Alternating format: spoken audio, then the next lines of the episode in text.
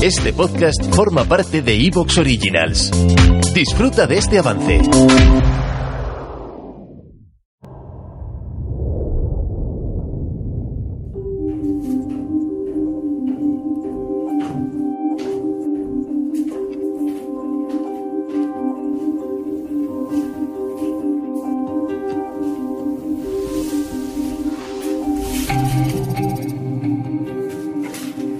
Esta noche vamos a hablar de las operaciones psicológicas. Inicialmente podríamos pensar, si esto no nos afecta, esto es solamente cuestión de los militares, que se enfrentarán entre ellos con estas operaciones afectando a la mente.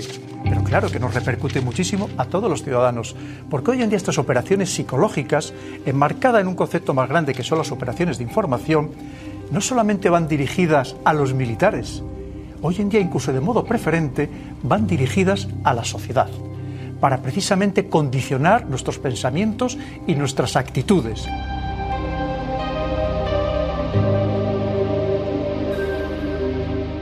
Esto no es que sea nuevo, ni mucho menos.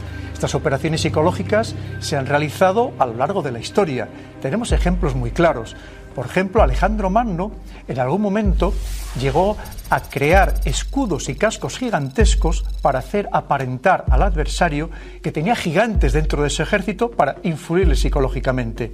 También Gengis Khan, por delante de sus huestes, cuando iba atacando a distintos territorios, mandaba unos elementos para crear, difundir rumores, de tal manera que había plazas que se rendían incluso antes de llegar las fuerzas principales. ¿Te está gustando lo que escuchas?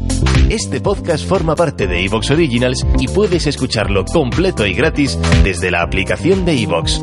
Instálala desde tu store y suscríbete a él para no perderte ningún episodio.